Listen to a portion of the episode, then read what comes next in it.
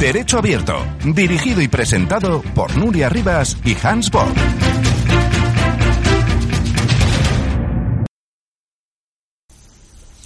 Pues aquí seguimos bien hallados otra vez, aquí en el streaming que estamos lanzando por lawyerpress.com desde el segundo congreso de la abogacía madrileña. Derecho abierto, en directo, dos días, tres horas, seis horas en total de radio. Bueno, no os vais a quejar, ¿eh? Tenemos ahora con nosotros en nuestro pool, que van pasando aquí eh, algunos de los protagonistas de este segundo congreso, pues tenemos a, a dos socios, los socios de Lacazi Delgado Abogados, Carlos Lacazi y Adriana Delgado. Hola, buenos días. Muy buenos días, encantado de saludaros ¿eh? y un saludo especial para el Lawyer Press. Buenos días. Gracias. Gracias por acompañarnos. Eh, eh, vamos a ver, vamos a tratar con vosotros un tema que no hemos, no hemos tratado mucho en, en- en estos dos días, que es el de la ley de emprendedores, si os parece. Ah, Bueno, primero siempre le preguntamos a todos nuestros invitados eh, qué os está pareciendo el Congreso, si tenéis algún, Sí. alguna impresión. Sí, sí, claro que tenemos una impresión positiva, muy positiva en este, en este día, eh, bueno, tanto en la jornada de ayer como en la de hoy. Creo que el público y la afluencia que hemos tenido es bastante amplia y sobre todo, bueno, pues eh, creo que sirve de, de unión para los abogados que tanto en Madrid como en otras eh, ciudades es tan positivo, ¿no? Y en Madrid se está consiguiendo y creo que es muy positivo. Desde Ya, luego que, que es interesante porque, bueno, pues como profesionales de derecho cada uno tenemos nuestra especialidad, pero desde luego estar al tanto de, de lo que se mueve en, en la abogacía y además eh, promover valores como son el, el compañerismo y, y la solidaridad, pues desde luego no, no está de más.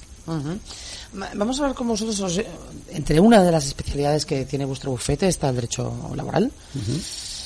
Y a ver, nos gustaría tratar un poquito la ley de emprendedores que tenemos eh, sobre la mesa, Perfecto. em, ligándolo si puede ser con, con la actualidad internacional, como puede ser el Brexit. Em, cuando el Brexit se- sea efectivo, muchas empresas se van a quedar sin el llamado pasaporte europeo, lo cual les va a complicar un poquito la vida y es previsible ¿no? que vengan hacia el continente. Correcto. Sí, bueno, pues en ese aspecto, efectivamente, no tanto en la rama laboral, que también, sino con el derecho de, extranjería, nuestra regulación en cuanto a la ley de extranjería por régimen general, eh, particularmente desde 2013 con el régimen especial, que fue la llamada y conocida por todos como ley de, de emprendedores, abre las puertas, que duda cabe, a- y es una oportunidad para España si la sabemos aprovechar bien, porque tenemos el, el visado por emprendedor, en el cual cualquier eh, ciudadano extranjero eh, puede invertir en España y eh, tener la, la ciudadanía, ¿no? la residencia, en este caso española, saltándose los trámites, digamos, más eh, costosos, más dificultad, eh, de más dificultad por el régimen general. Esto, perdona, Sí, discúlpame, ¿eh? sí, pero como, como abogados que, que especialistas en la extranjería, que supongo que también tendréis, conoceréis algunos casos de, de ciudadanos que quieren eh, asumir la ciudadanía española porque en su país no, no tiene recursos. Eh, me ha chirriado como mucho, ¿no? Quien tiene dinero para invertir se salta unos pasos. Yo me quiero ir de mi país para trabajar y ganarme la vida, me lo pone muy difícil. Pues dices bien, ¿eh? apuntas bien porque al final eh, siempre se ha dicho una justicia de pobres, una justicia de ricos. Eh, bueno, pues la ley de extranjería puede ir por ese camino. Es verdad que es una oportunidad eh, no solo para la gente que tiene dinero, sino bueno, pues para quien quiere invertir en España pero al final va ligado a tener recursos, obviamente. Entonces, efectivamente, el ciudadano de a pie, pero esto nos pasa también de ida y de vuelta, es decir, yo soy un ciudadano español que me quiero ir a Alemania, bueno, o fuera, en un país tercero, ¿no?, del territorio Schengen, pues me quiero ir a Estados Unidos y me lo van a poner muy difícil si yo no voy y demuestro que allí voy a, a llevar inversión o tener recursos, ¿no? Por tanto, España no es que sea eh, una excepción, pero sí que es verdad que, que dices bien que es Mal de una- muchos. Ya, eh, eh, totalmente de acuerdo contigo. Ahora bien, si sabemos aprovechar esa oportunidad, creo que España tiene una gran oportunidad para atraer capital y traer inversores que sin duda a través del Brexit van a salir de la, de la City, ¿no? Por ejemplo. Luego- Os estáis, perdona, os estáis encontrando con ya con varios clientes, varios... podemos comentar un poco de, de la experiencia nuestra. Sí. Hombre, tiene, tiene su lógica en el sentido de que al final lo que se intenta es atraer inversión Eh, nosotros, de hecho, tenemos casos de, de clientes que efectivamente quieren atraer inversión extranjera a España eh, lógicamente, eh, lo que se intenta con esta ley es facilitar la gestión.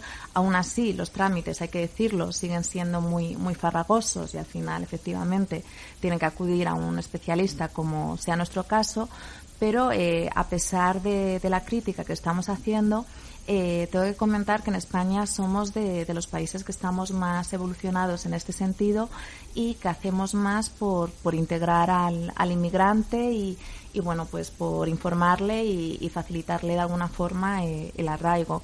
Obviamente, pues, pues al final, efectivamente, pues el tener más o menos dinero, pues tristemente eh, te lo puede facilitar o, o dificultar, pero, pero bueno, eh, por la contra tengo que decir que, que, en temas de extranjería, a pesar de lo faragosos que son, pues tenemos que, que estar orgullosos en ese sentido.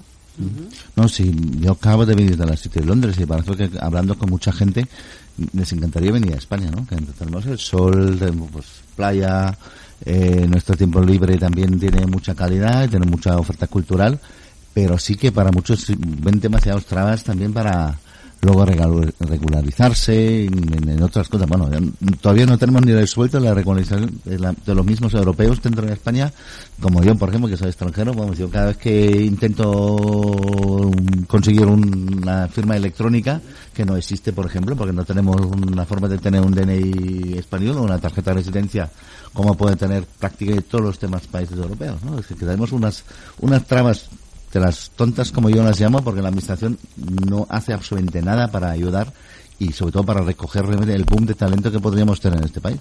Efectivamente, pues mm, apuntas también muy bien porque esa es la crítica eh, que no solo el ciudadano de a pie, como es tu caso, se encuentra, sino nosotros como bueno pues abogados eh, cuando asesoramos a nuestros clientes vemos que hay una traba y una burocracia excesiva que muchas veces mm, pues echa por tierra lo que pueda ser la bondad de una ley que venía eh, pues un poco a, facilitar eh, pues atraer ese capital o esa inversión. Y como bien dice mi compañera Adriana mm, no es del todo fácil tampoco porque incluso por ley de emprendedores pues eh, se requieren un montón de documentos y que hay que ser bastante experto en la materia para poderlo luego tramitar bien porque si no la administración es como un burro con orejeras en el cual suele mm, bueno pues echar para atrás y pide subsanar y al final pues por un defecto de forma pero son muchos defectos de forma en los que puede el administrado caer, eh, pues echa para atrás su, su posible arraigo, ¿no? O, residencia. Claro, sabéis que en derecho abierto muchos de nuestros oyentes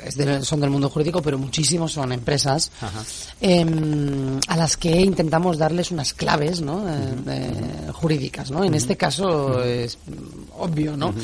¿Cuáles son los principales errores de forma, los principales, los dos o tres más gordos que vosotros detectáis para, en este caso, eh, igual no nos están escuchando empresas extranjeras que quieran invertir, pero sí que es posible que nos estén escuchando empresas españolas que quieran eh, eh, concertar un, partenariado con estas empresas, ¿no? ¿Qué les aconsejaríais? ¿Cuáles son los tres principales mm. errores? Pues, bueno, si te parece apunto yo algunos, Adriana, y tú apuntas otros. yo, en principio, lo que mm, nuestra práctica habitual es donde más errores caen cuando van por libre y al final llegan a nosotros para subsanar, ¿no? es muchas veces en armar bien aquellos requisitos eh, que por documentación se pide. O sea, es más bien un defecto de forma que no de fondo. Eh, por ejemplo, eh, voy a poner un ejemplo. En ley de emprendedores se exige armar bien pues un plan de negocio si el emprendedor, por ejemplo, quiere montar aquí un negocio en España. Bueno, pues ese plan de negocio, ese business plan, muchas veces, mm, si lo arma un ciudadano que no sepa realmente cómo está estructurada la ley, pues mm, puede estar mm, con carencias que la Administración se le puede echar atrás. Por tanto, nosotros, desde la Casa y Delgado Abogados, lo que hacemos, igual que lo hacen otros profesionales eh, abogados, compañeros nuestros, es asesorar y montarles muy bien este plan de negocio para que no tengan luego problemas a la hora de subsanar, ¿no? Y formalmente son cosas tan tontas, ¿no? Como que la documentación esté traducida, por ejemplo, en el caso del plan de negocios, eh, la legalización. También los títulos universitarios, la legalización, y, la cualificación profesional también. Eso, es. Eh, la caducidad, que tenga una caducidad alguno de los documentos. En fin, y luego tenemos que comentar la anécdota también que los requisitos formales, no, no ya sobre el fondo de, la ley, eh, pues los cambian cada cierto tiempo y que incluso ellos mismos dentro de la administración, los funcionarios que, que les dan trámite no están al tanto, ¿no? Y, y, bueno, pues entre ellos se tienen que pedir opinión, se tienen que consultar e incluso a veces no, no te dan un asesoramiento correcto. Por eso es importante acudir a un profesional, ¿no? Como es nuestro caso. Una pregunta, ¿es más fácil pues montar una sociedad limitada o, bueno, porque yo creo que las, los trámites para un autónomo tienen que ser bueno, insuperables casi. Eh, bien, sí, eh, es cierto que un autónomo, el problema, un autónomo extranjero, es lo que estamos diciendo, que quiera venir por esta ley de emprendedores, para conseguir, eh, bueno, darse de alta como autónomo en la seguridad social, previamente tiene que tener eh, su residencia, el trámite de residencia aprobada. Para ello, es eh, verdad que como tiene que venir previamente de ese plan de negocio que estamos mm, eh, recordando, bien armado y solicitado, muchas veces mm, tarda muchísimo y es verdad que mm, una sociedad limitada, por ejemplo, puede ser una vía eh, pues más rápida. También es verdad que para montar esta sociedad limitada, igualmente, si lo monta un ciudadano extranjero en España, también tiene que tener su permiso de residencia en orden, con lo cual entraríamos en el inicio de la cuestión. Otra cosa es que, bueno, venga como una filial de una empresa madre domiciliada fuera de España, y esto sí sería más sencillo, ¿no? En cualquier caso, también tenemos eh, la facilidad transnacional de, extranjeros por empresas, que sería otra figura, y que, bueno, todo esto es eh, muy arduo de explicar porque cada figura a su vez lleva mucho, mucha documentación, pero básicamente, como bien dice Adriana, yo recomendaría que siempre se asesoren previamente porque un defecto de estos que parece una tontería, un defecto de forma, pues da al traste con todo un trabajo y sobre todo unas expectativas de, de futuro del propio extranjero, ¿no? Hace poco hemos tenido el caso de, de un visado, ¿verdad? De un, de un médico especializado y, y, reconocido que venía a un hospital de renombre que te cumplía todos los requisitos, pero por una especificación de un documento notarial eh, se lo estaban desestimando, ¿no? Y que no y que el fondo de la cuestión él la, la tenía resuelta. Sí, sí, así, así fue efectivamente y es un profesional altamente cualificado y que además, bueno, pues venía en este caso no tanto para invertir en España, pero sí es una inversión en España, atraer también talento de fuera, igual que cuando nosotros profesionales muy buenos que tenemos en España vamos fuera y, y, y damos ¿no? esa inversión a modo de talento. ¿no? ¿Y qué pasó al final? ¿Cómo acabó la historia? Estamos en ello. O sea, que todavía no ha podido. No ha podido. Final. No, Bueno. todavía, todavía estamos Le en hemos ello. animado a que lo vuelva a presentar, ¿verdad? Y en caso ¿De, de, de que qué país? no de Es colombiano, tenía? es un médico además prestigioso eh, y venía a un hospital de referencia en Madrid, en este caso, y bueno, Puedes decir el nombre. El del hospital, dices, eh, a Ramón y Cajal. A Ramón y Sí, sí. Cajal. No, sí, al final podemos tener muchos problemas porque, entre otras cosas, que hay uh, títulos universitarios y, y profesionales que en España todavía ni lo tenemos, ni reconocido, ni tenemos titulación universitaria, con lo cual alguien para hacer una convalidación de su título puede ser bastante complicado porque es que no existe. ¿no? Que tuvimos hace poco el caso de una amiga nuestra que lo preguntó y todavía no sabemos ni cómo lo va a hacer. Bueno, y creo que no viene a España con la empresa, con lo cual ya lo tenemos claro, ¿no? Pero perdemos mucho. Al final es más fácil abrirse una empresa en Irlanda del Norte eh, y luego hacer una sucursal en España, ¿no? Ese es el, el- el Efectivamente. resultado a lo que vamos por, a llegar Por no hablar de los impuestos. y, y seguiremos apoyando el, el- no, bueno, los startups y los emprendedores, pero bueno, con globos sonda y otras cosas, ¿no? Está claro. Yo creo que es al final la asignatura pendiente mm, de nuestra de nuestros legisladores, de los políticos que al final son quien eh, legislan y la administración que mm, bueno que resuelva de forma mucho más sencilla una burocracia que yo creo que pone muchas trabas en esto que estamos diciendo, ¿no? Es que al final, ¿no? un poco también a raíz de las ponencias que hemos tenido en el Congreso ¿no? y, y que comentábamos, eh, la cuestión de fondo sigue siendo la misma y es que no, no hay inversión, no se invierte. Entonces ellos mismos, de la misma manera que hacía la crítica, de, bueno, es que tampoco se ponen ellos, ellos de acuerdo, el funcionario, cuando los clientes pues les preguntan alguna cuestión, pero es que no tienen medios, no, en fin, están desbordados, ¿no? Incluso la funcionaria que ahora mismo yo tengo en mente, ¿no? Y a la que acudimos por una gestión, eh, se quería ir a otra administración, quería salir de esta, pues porque no, no le compensaba ni el trato ni, ni bueno, pues cómo sí. era su día a día. Es cierto, en el día a día nosotros nos encontramos quejas de nuestros clientes pero también quejas de parte de los funcionarios de la Administración que están desbordados y, como dice mi compañera, es una cuestión de falta de medios, está claro, medios personales y muchas veces ya no solo falta de medios porque sí que tenemos, yo creo, un número de funcionarios mm, alto que podría eh, acometer todas estas funciones, sino muchas veces es una cuestión de eficacia, de saber mm, agilizar y, como bien decías, facilitar lo que en otros países, eh, bueno, pues con dos golpes de clic se haría. Y como bien nos están exponiendo aquí, eh, ellos mismos eh, muchas veces no tienen ni la facilidad de hacerlo mediante el registro online que el ciudadano español hace, ¿no? Exacto. Em, Carlos Lacaci y Adriana Delgado, socios de Lacaci Delgado Abogados, muchísimas gracias por acompañarnos esta mañana en Derecho Abierto.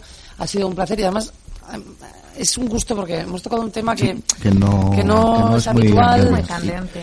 y, todo el mundo rehuye un poquito. Sí. sí, que todo el mundo rehuye un poco. O sea, que os agradecemos la sinceridad con la que habéis, con la que habéis hablado. Pues muchísimas gracias nuevamente a Lawyer Press, un medio en el que, bueno, seguimos desde hace tiempo y creo que es un referente, obviamente, no es que creas que estoy seguro para, para el mundo jurídico. Muchas, gracias. por eso. Gracias. Derecho Abierto, dirigido y presentado por Nuria Rivas y Hans Borg.